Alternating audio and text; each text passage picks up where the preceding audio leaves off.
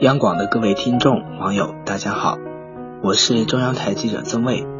都说民以食为天，可见食物对人是多么的重要。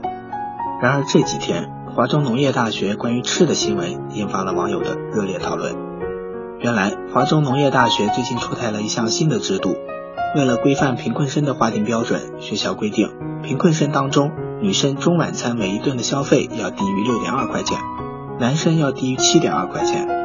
否则就会被取消已经认定的贫困生资格，相应的助学金也将被取消。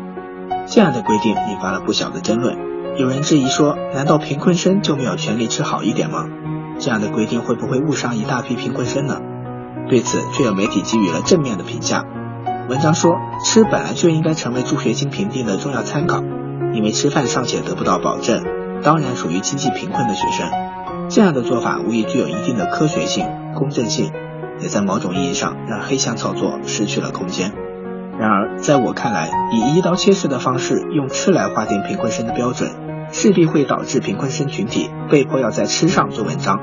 等到时候再来治理，又会是一地鸡毛，真是让人不禁感慨，还能不能让人好好吃饭了？好在校方对媒体回应说，食堂消费的状况并不是硬性规定，如果被误伤，学生还是可以申诉的。看来制度的缺陷不足，还需要人的因素来弥补。两者协力才能够让乱象换心眼。说来说去，还是得让学生好好吃饭才行啊！祝各位晚安。